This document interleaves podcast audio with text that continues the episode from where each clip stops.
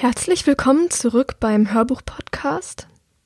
Ich freue mich über alle, die wieder dabei sind. Und bevor es heute losgeht, wollte ich einmal die Gelegenheit nutzen, mich zu bedanken, weil es so tolle Rückmeldungen zur Folge 1 gab und ja, ich so viel schönes Feedback bekommen habe zu diesem Podcast und ich so nervös war, das Projekt zu starten. Ähm, ja, das hat mir sehr, sehr viel bedeutet. Ich hoffe, dass Folge 2 euch genauso gut gefällt und ihr weiterhin dabei bleibt. Ich freue mich auf jeden Fall. Ähm, ja, und ich werde auch gleich mit dem Vorlesen loslegen.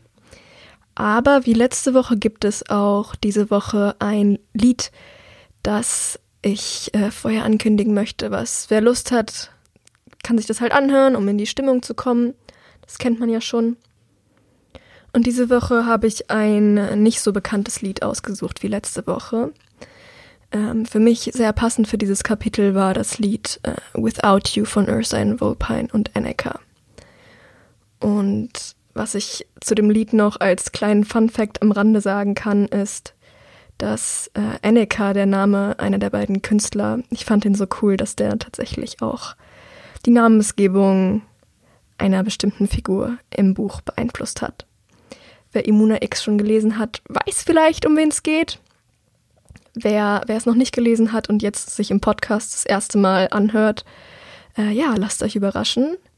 Ja, und damit würde ich jetzt auch mit dem Vorlesen von Kapitel 3 und 4, es gibt heute wieder zwei Kapitel, beginnen und an dieser Stelle einfach sagen, ja, lehnt euch zurück, wie letztes Mal, lasst euch berieseln und viel Spaß bei der Folge. Bis gleich.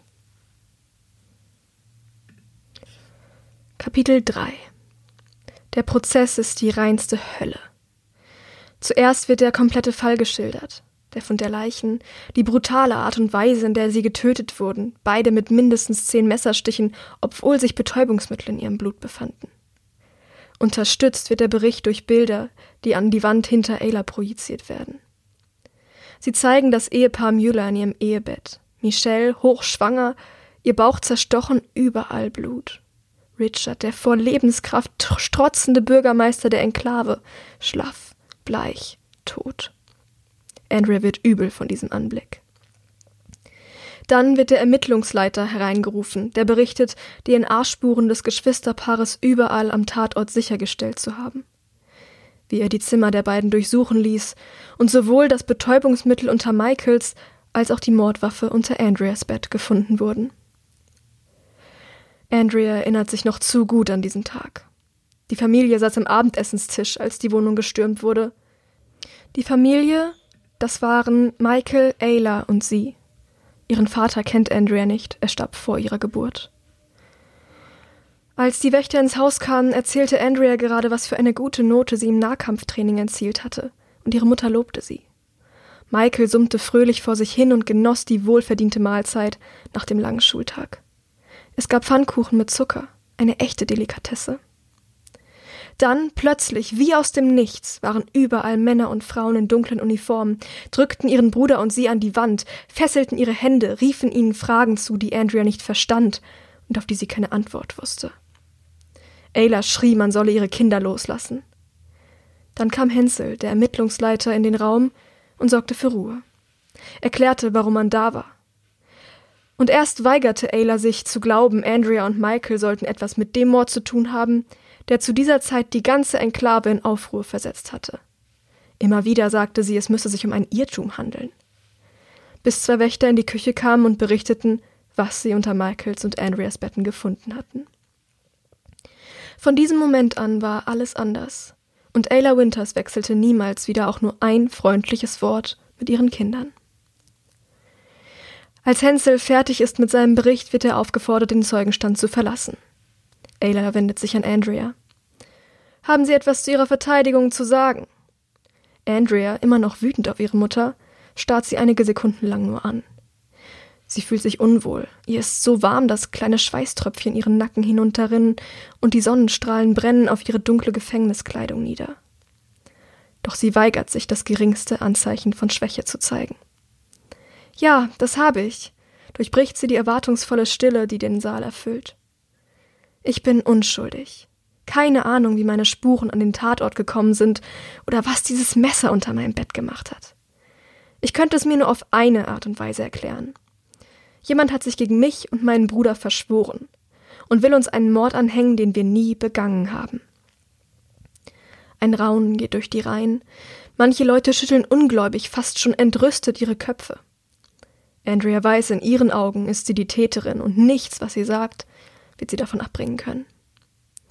Warum sollte jemand auf die Idee kommen, einem zwölfjährigen Mädchen und einem siebzehnjährigen Jungen, die in keinster Weise eine Bedeutung für unsere Gesellschaft haben, eine solche Tat anzuhängen?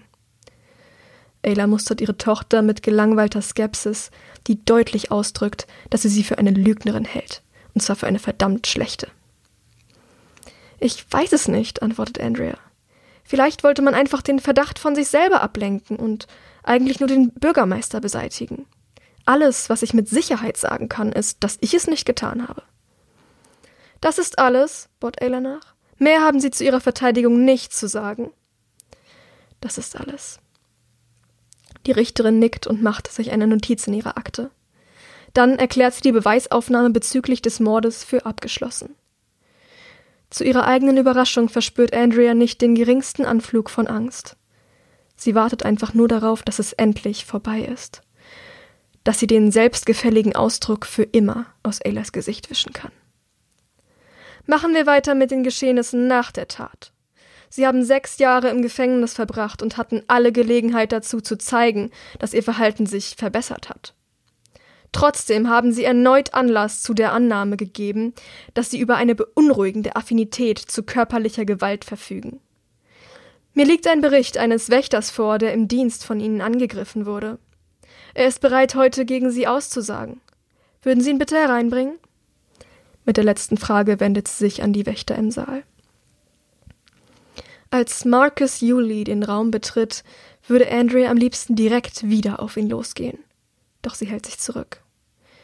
Sie atmet tief durch und stellt sich vor, ihre Beine und ihr Rücken wären fest an den Stuhl geklebt, weshalb sie sich nicht bewegen könne. Marcus war damals vor, vor der Verhaftung in ihrer Klasse. Er glänzte in fast allen Fächern, brachte herausragende Noten nach Hause und wäre um ein Haar auch Klassenbester geworden wenn da nur nicht Andrea gewesen wäre, die ihn immer wieder übertrumpfte. Deshalb hasste er sie, riss unaufhörlich Witze über sie, machte sie vor ihren Mitschülern schlecht, verbreitete Lügen. Er war der Grund, warum Andrea kaum Freunde in der Schule finden konnte, immer nur als blöde Streberin dastand. Der einzige, der damals zu ihr hielt, war Herrick. Und dann, vor einem halben Jahr, kam Marcus, frisch volljährig und auf einem seiner ersten Dienste, in Andreas Zelle. Er sagte, er hätte schon immer gewusst, dass etwas mit ihr nicht stimmte.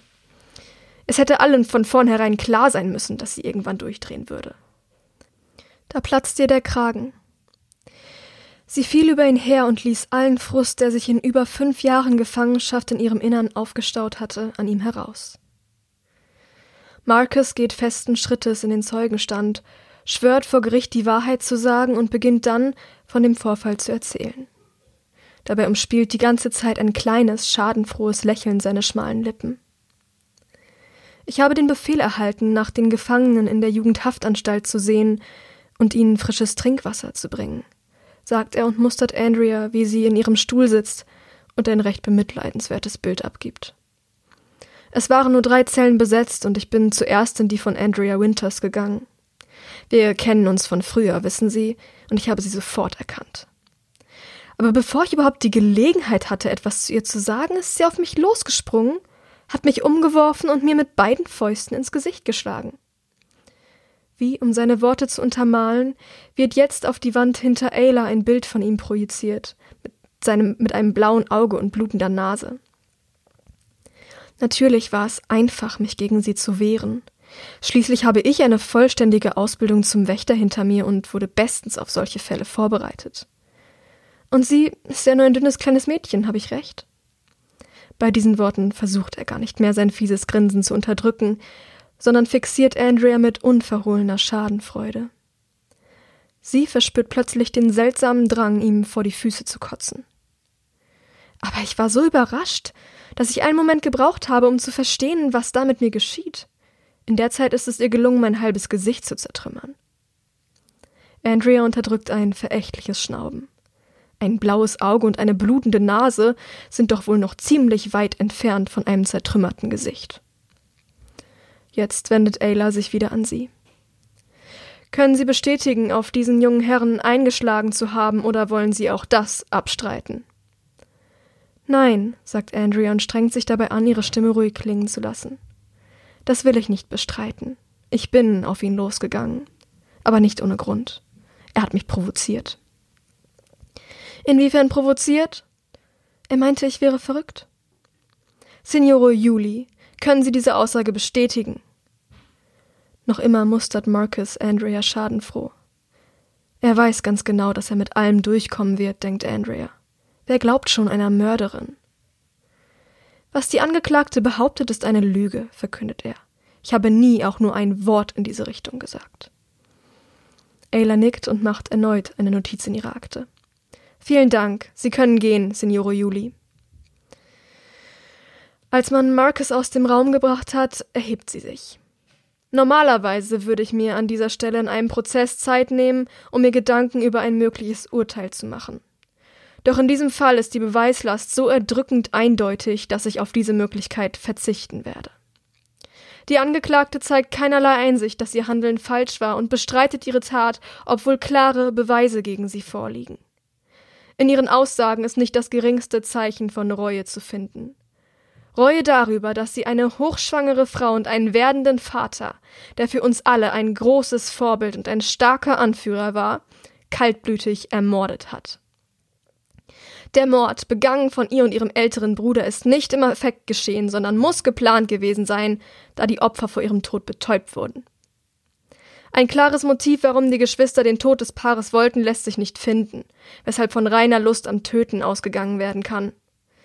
Dieser Durst nach Gewalt der Angeklagten scheint sich während ihrer Haft nicht im geringsten gelindert zu haben, denn erst vor kürzester Zeit ist sie erneut handgreiflich geworden, laut Aussage ihres Opfers wieder, ohne klar ersichtlichen Grund. Deshalb und weil ihr Bruder, angeklagt im selben Fall, bereits vor fast sechs Jahren als des Mordes schuldig befunden wurde, bleibt kein anderer Schluss zu ziehen als folgender. Die Angeklagte stellt aufgrund ihrer Gewalttätigkeit eine Gefahr für die gesamte Gesellschaft dar. Eine Wiederholungstat ist bei ihrem derzeitigen Verhalten nicht auszuschließen. Selbst wenn das nicht so wäre, so wäre die Schwere des von ihr begangenen Verbrechens noch zu groß, um ihr weiter einen Platz in der Enklave zu bieten. Da die Tat begangen wurde, bevor sie ihren 18. Geburtstag überschritt, ist es nicht möglich, sie zum Tode zu verurteilen. Deshalb erkläre ich Andrea Jasmine Winters hiermit für verbannt. Ein Wächter wird sie nun vor die Mauern der Enklave geleiten, und sollte sie sich jemals wieder in Sichtweite dieser wagen, wird sie ohne Zögern erschossen werden.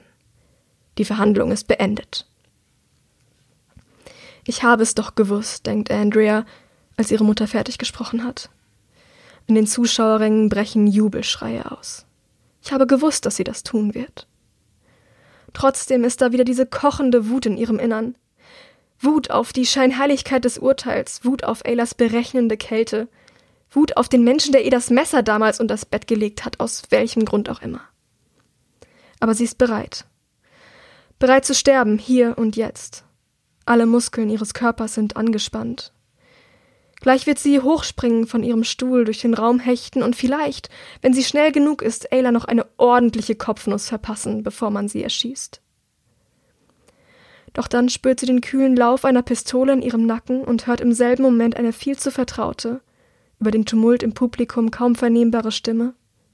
Es tut mir so leid, Andy. Kapitel 4 Hass das ist es, was Andrea empfindet in dem Moment, als ihr bester Freund ihr die Pistole an den Kopf hält. Doch diese Empfindung richtet sich nicht gegen ihn. Schließlich führt er nur einen Befehl aus. Sie ist sogar fast ein wenig erleichtert, weil sie jetzt sicher sein kann, dass er sie nicht verraten hat. Nein. Hass empfindet sie nur für diese ihr so fremd gewordene Frau am Richterpult, die mit scheinbar gleichgültiger Miene beobachtet, wie man ihre eigene Tochter mit einer Waffe bedroht und ein Saal voller Menschen vor Freude über ihre Verurteilung Luftsprünge macht. Doch da ist noch etwas anderes in Aylas Augen. Kaum sichtbar blitzt es nur für den Bruchteil einer Sekunde auf, als sich die Blicke der beiden Frauen treffen. Aber Andrea entgeht es nicht. Ganz sicher kann sie es nicht sagen, doch sie meint so etwas wie Triumph zu erkennen. Und da begreift sie, dass Herrick nicht durch Zufall für die Urteilsvollstreckung verantwortlich ist. Ayla muss gewusst oder zumindest geahnt haben, dass sie sich gegen das Urteil auflehnen würde. Deshalb hat sie den einzigen Menschen, an dem Andrea noch etwas liegt, mit der Aufgabe betraut, sie im Notfall zu erschießen, wissend, dass sie ihn niemals dazu zwingen würde, das zu tun. Bitte, Andy, wir müssen jetzt gehen, sagt Herrick leise, und sie spürt, wie der Lauf der Pistole in ihren Haaren zittert. Sie weiß, sie muss aufstehen, sich von ihm leiten lassen. Wenn sie es nicht tut, muss er abdrücken und wird für immer damit leben, sie erschossen zu haben. Weigert er sich, droht auch ihm die Todesstrafe. Also reißt sie ihren Blick los von Ayla, spuckt ihr im Kopf vor die Füße und lässt sich von Herrick nach draußen bringen. Der Wind auf ihrem Gesicht ist angenehm, deutlich besser als die stehende Hitze im Gerichtssaal. Trotzdem ist es auch hier draußen so warm, dass die Schweißbäche in ihrem Nacken nicht weniger werden. Und die Menschenmassen warten. Als sie sehen, dass Andrea das Gericht nicht frei, sondern in Begleitung eines Wächters verlässt, brechen auch hier Jubelrufe los. Wäre sie nicht so unglaublich wütend, hätte sie sich sicher gedemütigt gefühlt. Doch dafür ist im Moment kein Platz in ihrem Herzen. All diese grinsenden Fratzen blendet sie aus, während Herrick sie auf die Rückbank des Regierungswagens drückt. Wer den Wagen fährt, weiß Andrea nicht. Ihr Blick wird ganz und gar gefesselt vom Anblick ihres besten Freundes, aus dessen geschwollenen Augen unaufhörlich Tränen laufen. Noch immer hält er die Pistole auf sie gerichtet. Er sieht so unendlich traurig aus. Am liebsten würde sie ihn in den Arm nehmen, ganz fest an sich drücken und nie wieder loslassen. Herrick, ich. Es ist schon gut, unterbricht er sie, die Stimme heiser. Es ist schon gut. Und diese Worte wiederholt er immer wieder wie ein Mantra, das allerletzte, an das er sich jetzt noch halten kann. Die Enklave ist kleiner, als Andrea es in Erinnerung hat. Kreisförmig aufgebaut, mit Rathaus und Gericht im Herzen der einzigen überirdischen Ebene, ist es eigentlich egal, in welche Richtung sie fahren. Die Mauer erreicht man immer gleich schnell. Doch es gibt nur einen einzigen Ausgang, durch den man ins Freie gelangt, und der befindet sich im Westturm.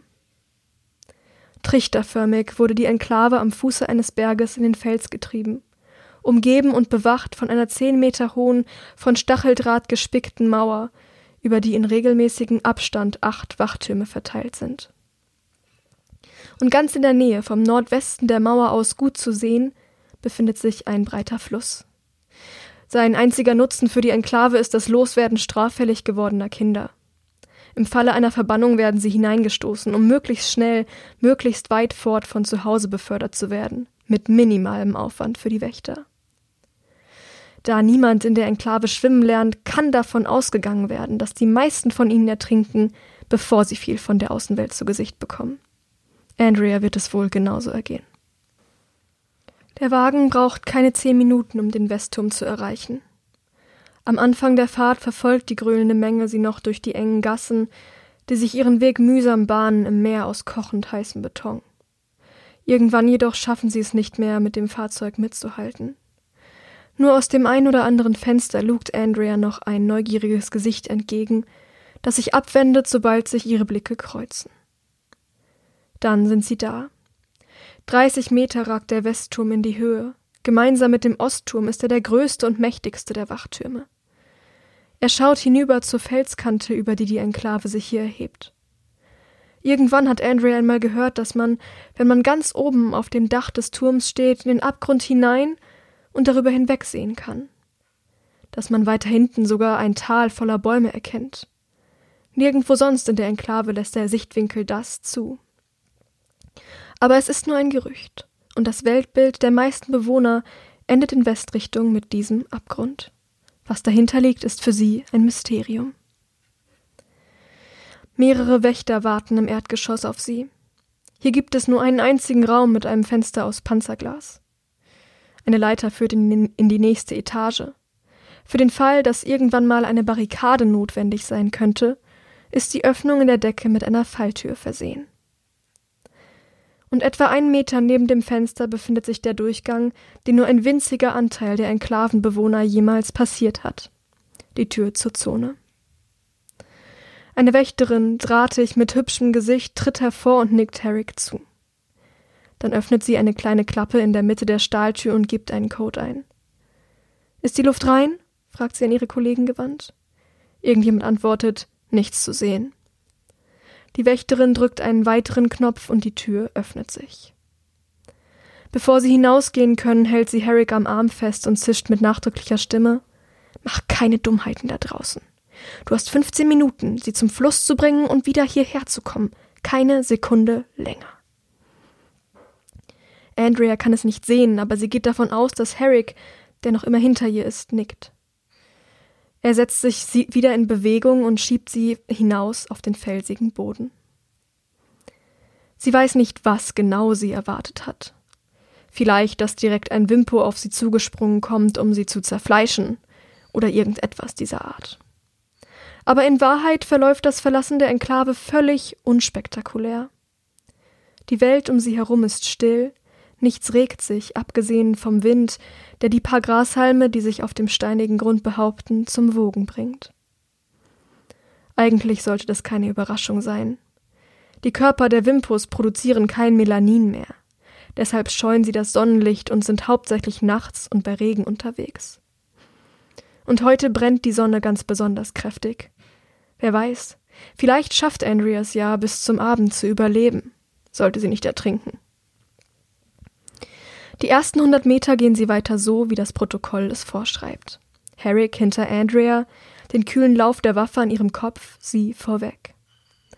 Beide sind noch nie auf einer so unebenen Oberfläche gelaufen, kennen nur die flachen Betonböden der Enklave und stolpern immer wieder.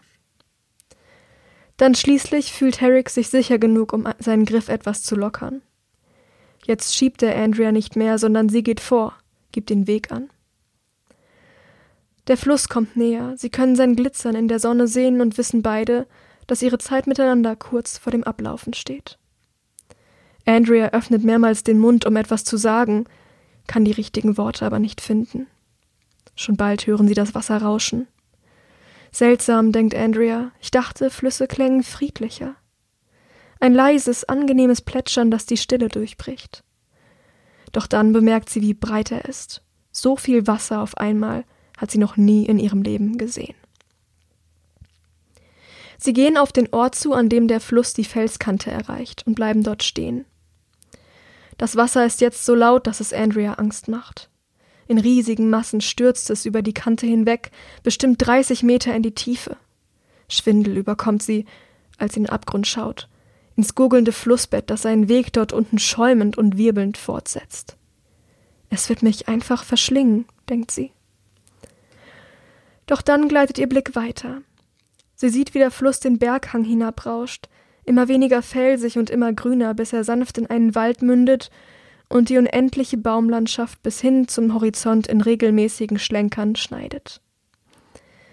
Durchbrochen wird die dichte grüne Decke von vereinzelten grauen und schwarzen Türmen, die meisten von ihnen halb zusammengefallen.